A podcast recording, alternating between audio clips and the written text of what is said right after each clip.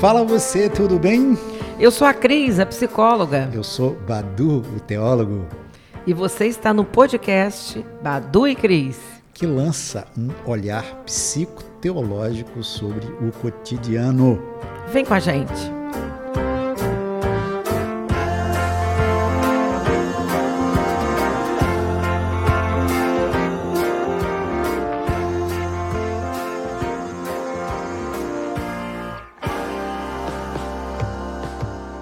Pessoal, nós estamos iniciando o primeiro episódio do nosso podcast. E a gente já quer deixar desde agora o nosso canal de contato em aberto. O endereço é sempre o mesmo. No e-mail, podcastbaduicris.gmail.com. No Instagram, arroba podcastbaduicris. E no canal do YouTube, a mesma coisa. Podcast Badu e Cris. Galera, se liga aí, porque para ilustrar o nosso episódio, a gente está usando a música Caçador de Mim, do magistral Milton Nascimento, mas a quantidade, a finalidade com que a gente faz isso não fere o direito do autor deste artista que a gente tanto admira e tanto ama. Vem com a gente!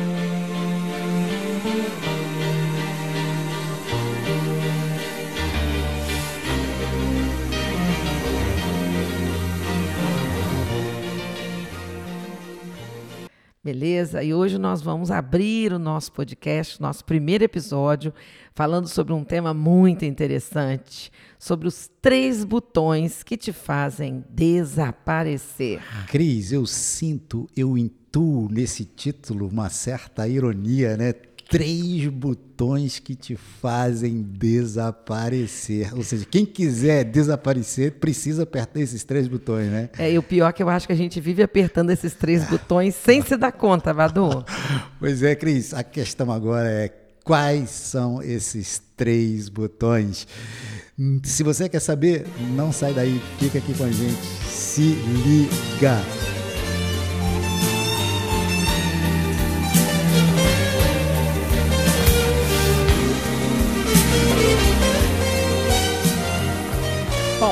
Vamos, vamos nos caçar um pouco, vamos entender é, o que, que nós isso, estamos buscando? Isso, isso. Primeiro botão, Badu, que eu acho que quando a gente aperta, a gente pode correr o risco de se perder, é apertar sempre o botão de um nós que esmaga o nosso eu.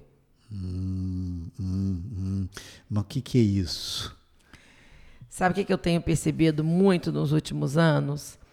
Quando a gente entra numa relação a dois, né, no que a gente chama de conjugalidade, às vezes a gente fica tão fusionado, misturado, em si mesmado, meio acachapado pela hum. presença do outro. Hum. E às vezes nós mesmos nos colocamos nessa situação, o outro mandando na gente, o outro definindo o que, que a gente vai fazer, o que, que a gente vai comer, aonde a gente vai é, é aquela necessidade de ter um outro que a gente, quando fala outro, pode ser qualquer tipo de pessoa, mas especialmente na relação da conjugalidade, eu percebo que a conjugalidade, Badu, muitas vezes esmaga a individualidade, hum. a sua identidade, não numa visão egoísta, mas numa visão de autoconhecimento. Uhum. Né? A gente se perde da gente mesmo porque está muito. É, a nossa identidade passa a ser, inclusive para as mulheres, que eu acho que é muito pior, já começa com uma coisinha simples, Badu. A gente casa, retira o nosso sobrenome da família de origem. Nossa, é e, a, e a gente passa a ser a outra família da qual a gente nunca pertenceu, a gente não se criou nessa outra família desde o início, uhum. e a gente passa a assinar um sobrenome pelo simples fato de ter ser casado uhum. ou casada, né? Então, isso já mostra uma perda de uma identidade inicial nossa que fica meio esquecida. Algumas mulheres até acrescentam o sobrenome do marido, coisa que o marido não faz. Agora, deixa eu te falar uma coisa, te perguntar aí nesse, nesse nós que esmaga o, o meu eu, né? que faz o meu eu desaparecer. Você diria que o casamento é uma experiência com enorme vocação a, a esse nós que, que, que faz desaparecer o eu? Você vai começar até pela ideia de casamento. A gente fala muito do enlace matrimonial, né? Então, alguma coisa que te enlaça, que te joga um laço e que te prende, né? E tem laços que são frouxos, né? Como às vezes você está num tá cavalgando, né? E tem aquele o cabresto que você deixa às vezes a rédea mais solta ou mais apertada. Eu uhum. acho que tem casamentos que a rédea está curta, está muito apertada. Uhum. E, e interessante, eu morro de rir, de vez em quando eu brinco com isso, que casamento é um pouco meio que uma doença, né? Você contrai casamento. É uma coisa de contração, né? Duas uhum. pessoas ficam contraídas no mesmo pacote, né? Eu acho que tem que ter um espaço para oxigenar a relação. Então, eu como terapeuta de casal, vejo muito essa necessidade assim, o que, que é seu, o que, que é do outro e o que, que é do nós. Eu brinco às vezes que o casamento é onde a matemática erra, é onde um mais um é igual a três. Né? Cônjuge um, cônjuge dois, e relação, e conjugalidade, né? Então não pode ser esse nós que muitas vezes até é representado por uma única pessoa, sim, né? Sim. a dominar, né? Então nós não podemos perder a nossa identidade numa relação a dois. Eu acho que às vezes isso que eu disse antes, a conjugalidade ela vai matando a identidade e no final você se perde de você. Pois é, Cris, eu, eu, eu, eu leio é eu já acho que já li a, quase que a, a, obra toda de um, de um filósofo francês é, contemporâneo chamado Jean-Luc Ferry, que você conhece bem.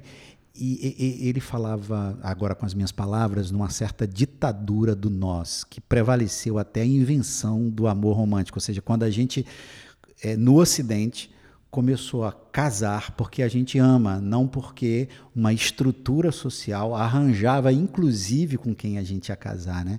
E ele falava que, que esse rasgo de individualidade, essa ruptura com essa ditadura do nós, foi aquilo que trouxe para o Ocidente uma coisa muito muito fantástica. Né? Eu, eu adoro essa análise e me parece que, que esse botão que se eu quiser desaparecer, é esse que você está dizendo, cuidado com essa ditadura do nós sobre o eu, né? É, exatamente. O cuidado porque não é que a gente não possa apertar o nós. Sim. Eu acho que, por exemplo, projetos que são de nós, ter filhos, ter Sim. filhos, não ter filhos, né? mudar de casa, mudar de país, né? abrir um negócio. Então, quando você tem é, planos em comum, que na minha opinião é um dos cinco itens que podem unir um casal, um deles uhum. é o uhum. plano em comum, uhum. o outro é o amor, o outro é a sexualidade, o outro é o compromisso, uhum. né? E o outro é a cumplicidade. Qualquer uhum. dia a gente pode falar desses cinco pontos. Mas os planos em comum, sim, sempre tem que ser pensados a dois. Né? Inclusive, quando um não quer ter filho, você não pode impor, né? É, já vi casais se separando porque um queria ter filhos, o outro não queria. Então, eu acho até extremamente compreensível. Então, existem momentos que a tecla de nós sempre tem que ser acionada mas ela tem que meio que fazer, como numa gangorra, um balanço, um pouco do nós, um pouco do eu, um pouco do nós, um pouco do você. Né? Não pode ser sempre um pensamento é, é, coletivo, esmagador, que vai fazendo com que a pessoa, ao se perder de si mesma, ela já não sabe nem qual é mais a parcela dela nesta relação. Então tem que ser preservado. É como se a gente tivesse um, um um espaço que, assim, neste lugar ninguém pode entrar. Pois é, mas você falando aí, que loucura, né? Que, que tragédia deve ser essa experiência de desaparecimento, que é um uhum. suicídio não físico, né, mas existencial, esse desaparecimento e a gente está falando aqui de casamento, mas acho que esse botão do nós que esmago eu não só se dá né, na relação conjugal. Não. A gente trava outras relações que a gente corre o risco de apertar esse botão. Uhum. Eu gosto mais até do verbo apagar. Eu acho que é um apagamento, hum, porque hum. quando você vai passando uma borracha, você sabe, você já usou, a borracha ela não é mágica, ela, ela não, não apaga de pronto. Sim. Ela vai apagando, né? Eu acho que muitas vezes, especialmente a imagem da mulher vai sendo apagada na relação, porque ela está numa, numa, situação, muitas vezes, se coloca no lugar do servir, do servir, do nutrir, do cuidar, e muitas vezes ser pouco cuidada pouco vista, pouco nutrida, como se as necessidades dela fossem menos importantes do que a necessidade do marido, da casa, dos filhos. Claro, claro. Né? E a gente percebe que muitas vezes as mulheres só vão conseguir se desenvolver numa carreira, estudar, né, depois de que tudo está feito. Por isso que, por exemplo, na sexualidade, muitas vezes a mulher só se permite ter uma relação sexual no final de semana, claro. de noite, quando já fez milhões de coisas. Né? Então, assim, o desejo dela, a vontade dela, nunca é priorizada. É, Cris, assim, eu sou homem branco, uh, hétero, eu sou essa figura que construiu hum, é, esse mundo patriarcal que tem por traço ora o apagamento, em outros casos o desaparecimento da mulher, Sim. né? É, é, Às vezes até literal, né? Literal. Literal. O que, que é o feminicídio? Né? É, é, é, é, esse, esse apagamento literal total da mulher. Né? Você vê que muitas vezes, quando a mulher esboça algum desejo na relação, ela é calada. Seja pela violência psicológica, seja pela violência física, até chegando ao feminicídio. Pois é, então assim, eu, eu, eu não posso, eu, não, eu não, não posso falar é, ou pelo menos o meu lugar de fala é o lugar de um homem branco consciente do machismo que me estrutura e que, e que é estruturante na minha vida. E por mais consciente que eu esteja, eu vou pegando, eu sou sempre um machista em recuperação, né? que me coloca, é, que me envergonha, porque faço parte é, desse, dessa construção de ditatorial de um nós que na verdade não é nós, né? É, é, é só a gente em desaparecimento do, do outro, né? Da outra aí no caso, né? Aí no caso. É, é um. Se você quiser desaparecer, então aperta sempre. Ou se você quiser, para usar aqui a correção que a Cris fez, se você quiser ir se deixando passar uma borracha sobre si mesma ou si mesmo, é, vai apertando o botão de um nós que vai lentamente apagando quem você é. Mas tem outro botão que, se você quiser desaparecer ou apagar-se, é só apertá-lo. Fica com a gente.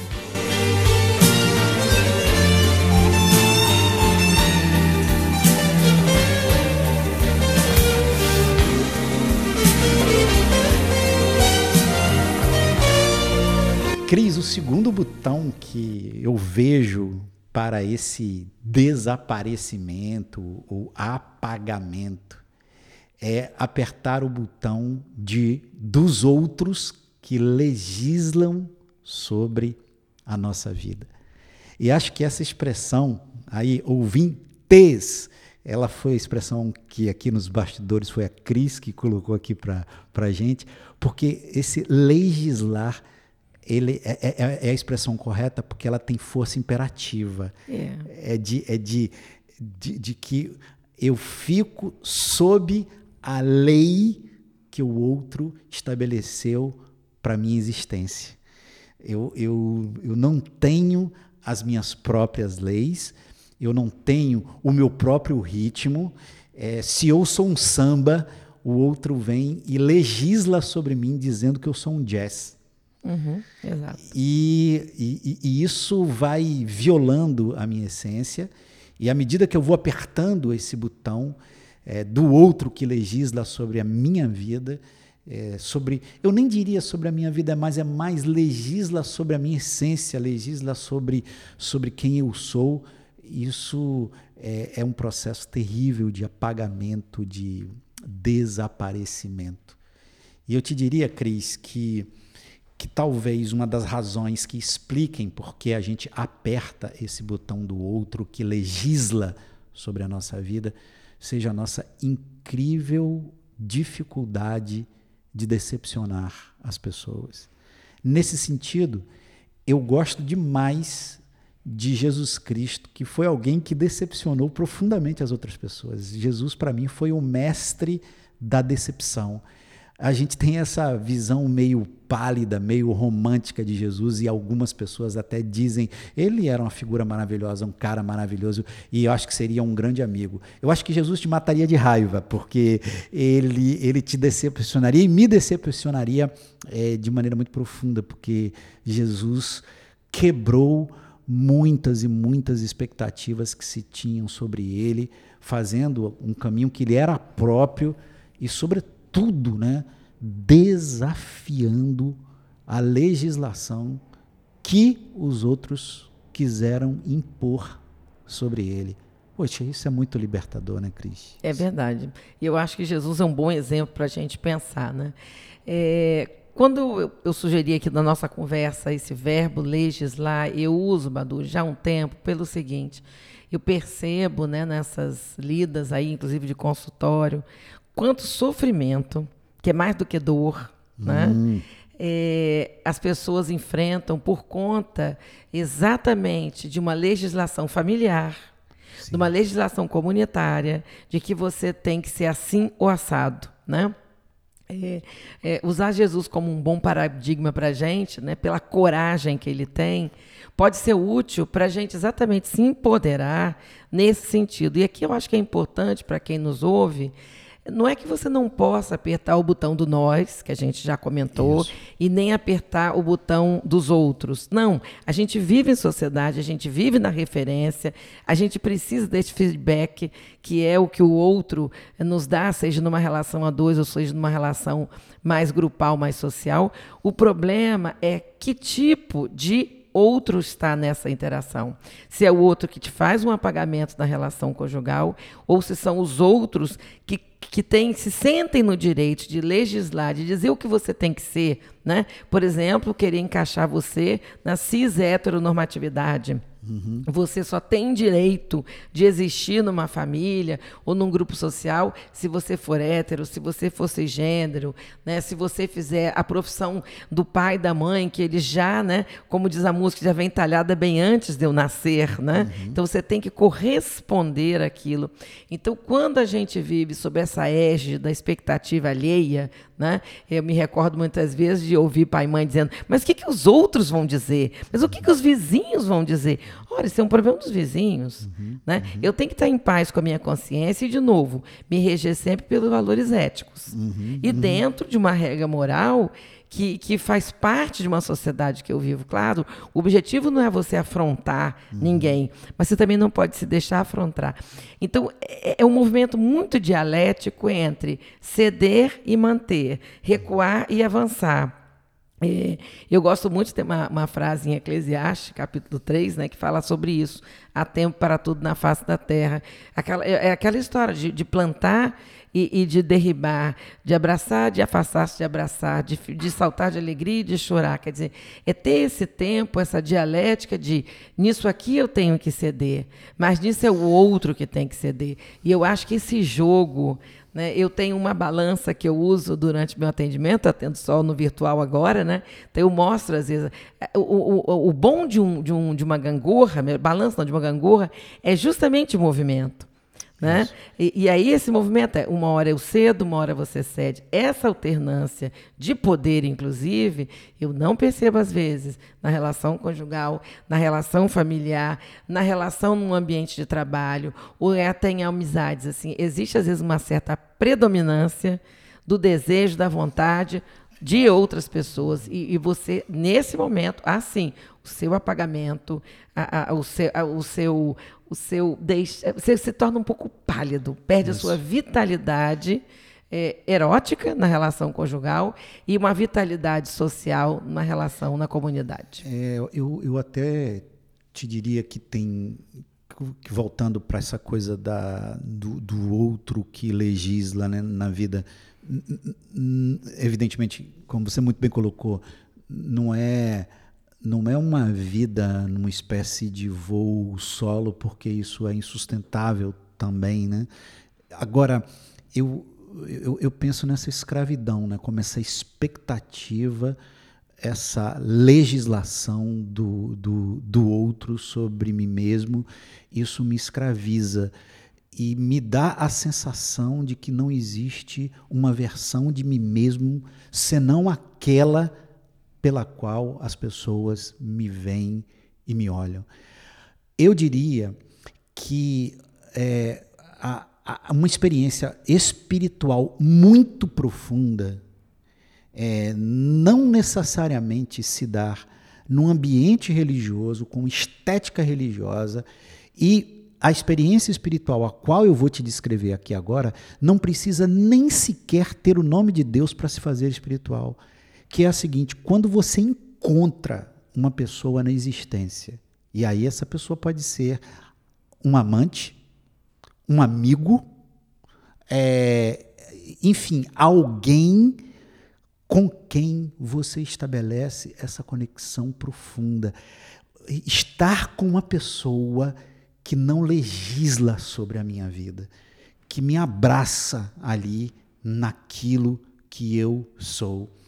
É, eu gosto demais, eu só não, não lembro agora, eu gosto mais de um, de um autor é, uma, uma, figura da nossa literatura ou da música, eu não lembro quem, eu só lembro que, que eu estava vendo na TV Cultura, uma, uma, um final de tarde olhando e vendo entrevista com ele. Ah, como eu precisava lembrar dessa entrevista. E ele dizia assim: que fez uma dedicatória para um amigo dele que o visitava com constância, que era uma. A, a, grande conexão da da, da vida dele, né? E, e, sem passar por essa questão de é, é, se era homoafetivo ou não, não, estamos falando de uma comunhão de alma que ultrapassa a questão de gênero aí posta. É, e ele dizia o seguinte: ele deu de presente o livro que ele escreveu para o amigo com a seguinte dedicatória, Cris. Meu amigo, por favor, nunca me abandone. Esteja sempre comigo, mas por favor, nunca apareça sem você mesmo. Eu, eu acho isso que lindo, de, um, né? de, de uma beleza, né? Ou seja, nunca apareça aqui de maneira pálida, apagada. É, essa, não se deixe escravizar por essa construção social que está pronta sobre você. É, é, é a gente estava usando sim a expressão legislar, mas talvez uma metáfora também é aquela do, de esse botão dos outros que me faz desaparecer. É, eu não consigo me olhar senão a partir do olhar do outro que me define. E isso, isso é uma, uma tragédia de proporções épicas, eu diria. Sem dúvida. Viver junto é compartilhar, sem dúvida, ideais comuns, ideias comuns mas é, é conseguir respeitar essa singularidade né, de cada um de nós. Aliás, essa é a beleza. Isso. Cada um de nós é um, é um resumo, né? é uma síntese muito pessoal. E essa é a beleza. E a diversidade, aliás, o Nelson Rodrigues já dizia isso, né? Que toda unanimidade é burra, né? Essa diversidade, esse colorido, é que dá um prazer enorme à vida, né? Pois é. Cris, qual foi o primeiro botão mesmo? Você lembra? É, o primeiro botão é aquele, você apertar o botão de um nós que esmaga o nosso eu. O segundo botão é isso, apertar um botão de uns outros que legislam sobre a nossa vida. Tem um terceiro botão. Não sai daí, fica com a gente, porque ele vai aparecer neste que a gente poderia chamar de terceiro bloco aqui da nossa conversa.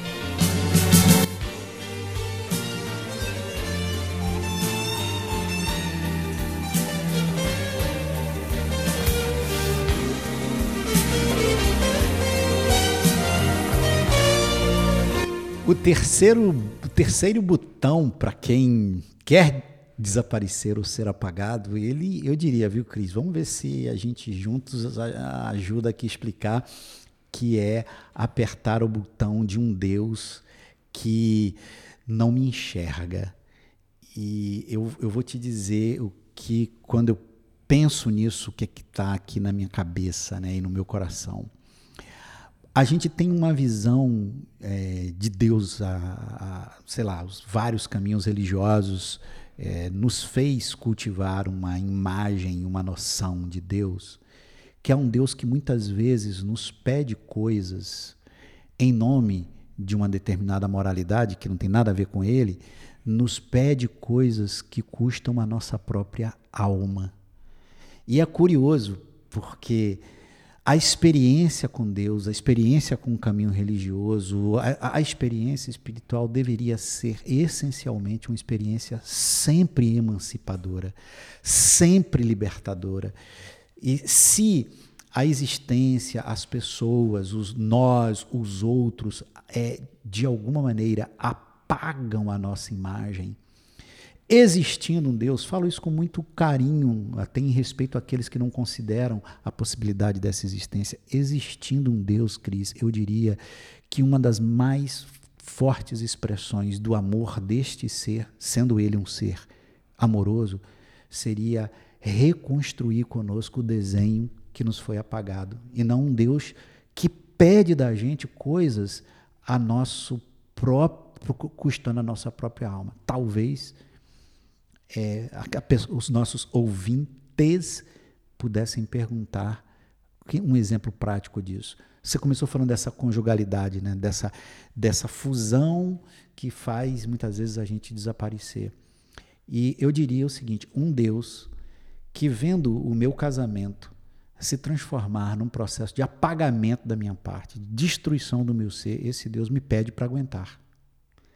É, em nome é, de uma lei. Em nome de uma lei. em nome de uma moralidade. Em, em nome, nome, de um dogma. Em nome de um dogma. É, é, é, é esse Deus que me pede para fazer coisas que me são absolutamente insuportáveis, que violam a gente. Claro que, que esse Deus se faz representar pela boca de, de, de pessoas, de lideranças, de sistemas totalitários que, que estão aí impondo a vida sobre nós. Não sem razão, Cris eu vejo cada vez mais uma desconfiança da religião institucionalizada e um interesse profundo pela espiritualidade. Porque a, a, a espiritualidade é. A gente vai ter tempo de falar um dia sobre isso. É essa experiência emancipadora e libertadora e que me faz é, ter forças para redesenhar o meu desenho mais original e lutar contra os enormes apagamentos que a minha vida sofre ao longo do tempo. Agora, ora, Cris, aguentar um marido que me apaga, aguentar uma mulher que tenta me apagar, aguentar é, um amigo que tenta me um chefe, enfim, aguentar essas pessoas já é, eu quase ia dizendo, mas já é horrível. Porra, imagina ter que aguentar um Deus que me apaga. É, não dá antes dele me apagar, eu vou apagá-lo. Pois é, é bem forte o que a gente está falando, mas é, é, ouvindo você, fiquei lembrando daquela expressão vender a vida, vender a sua vida ao, ao, diabo, né? Vender a alma ao diabo. Eu acho que a gente se vende muitas vezes, né, em nome de um, de um ritual, de um dogma, de uma coisa engessada que não permite a criatividade, a leveza, a liberdade, não permite o seu livre arbítrio, né? Eu acho que quando você está sobre uma religião, seja lá qual seja, que a gente tem que respeitar todas, não tem uma melhor, uhum. tem aquela que faz sentido para você, mas precisa dar esse espaço para esse eu que foi criado por essa força maior se expressar na sua magnitude, nesse amor que a gente vê que todas as religiões pregam. Né? E o que eu percebo muitas vezes é que, em nome de seguir algumas leis, regras e dogmas, vai se criando uma existência que não é digna da vida que o Criador ou a Criadora uhum. nos deu, uhum. nos permitiu. Né? Viver essa vida com liberalidade, é, para viver esse amor pleno que é possível, que é o que a gente busca, você tem que estar em paz com si mesmo. Né? Estar amarrado em correntes que te aprisionaram por leis que, na verdade, foram criadas por homens né? Uhum, eu digo uhum. por homens mesmo, porque Sim, no passado não tinha nenhuma mulher que estava nessas não, discussões. Não, não, tem, não tenha dúvida, não tenha dúvida. Todas as religiões padecem dessa centralidade do, do homem branco ali é, como principal pilar de construção de todas as coisas, né? Sem dúvida alguma. Sem dúvida. Não, não à toa a projeção que a gente faz de, de Deus passa por aí. Por isso que foi muito interessante você falou assim, este, este ser que pode ser criador ou criadora, né? este que pode ser criador ou criadora. Mas, mas é isso, sabe, sabe, Cris? E eu, eu sinto, eu sinto olhando as pessoas que eu já acompanhei na minha vida e você tem uma longuíssima experiência aí de, de consultório e na minha própria existência e tal. Talvez uma das grandes, uma das grandes dores deste mundo é alguém atravessar esta curta vida, curta vida, e só se dá conta de que deixou-se apagar porque apertou esses três botões. Ali, quando a vida está chegando ao fim, ao fim, né? Está chegando ao fim. Por isso que um dia a gente conversa sobre isso. Será mesmo que só tem uma vida, né, cara? Porque não, que esse negócio está que a gente vai ficando é, bem, bem, é, bem mais, bem mais preparado para construir um, um desenho é, mais sólido. Parece que a vida vai terminando, mas talvez poucas cenas tenham me, me, me angustiado tanto quanto ver pessoas que, por ter apertado esses três botões, por ter se deixado desaparecer, se deixado apagar, não terem tido ou a consciência ou a coragem, né, Cris? Porque é, como sair desse lugar? Uhum. Eu acho que a gente pode comentar isso num, num, outro podcast, mas eu diria que a gente não pode deixar de se caçar, de se buscar. Sim. Não é simplesmente ir revivendo, é ir reflexionando sobre o que você está vivendo, sobre as escolhas diárias que a gente faz. Todo dia a gente faz escolhas, né? E, e ver o que, que tem de traço genuíno em cada escolha que a gente faz.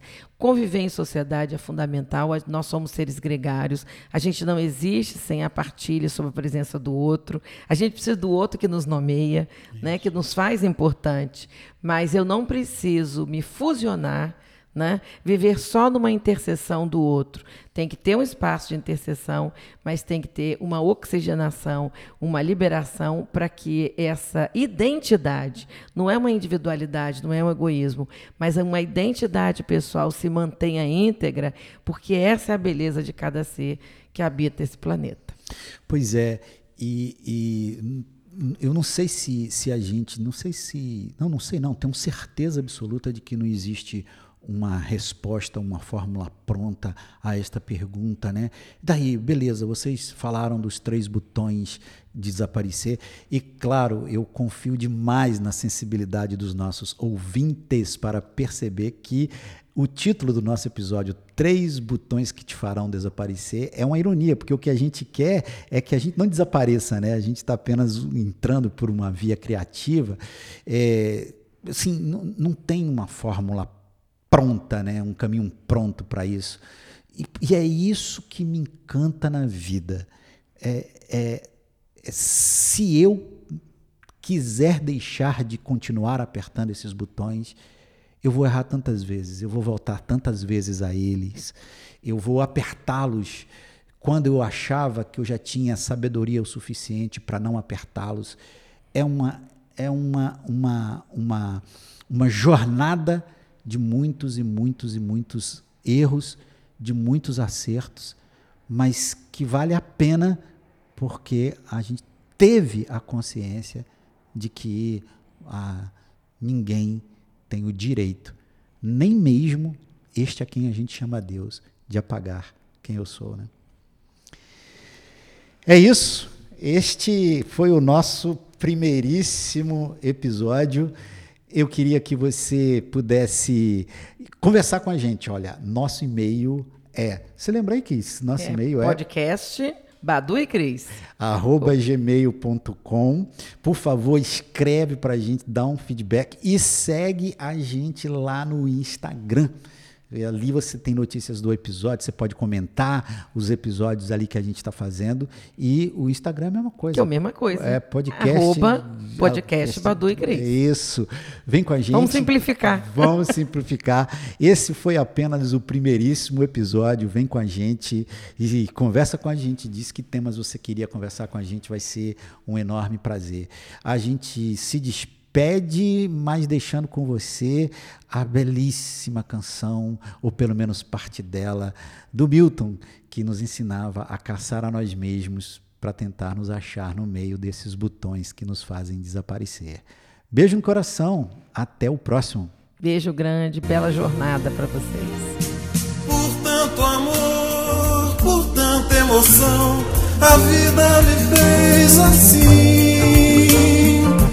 Doce ou atroz, manso feroz, eu caçador de mim.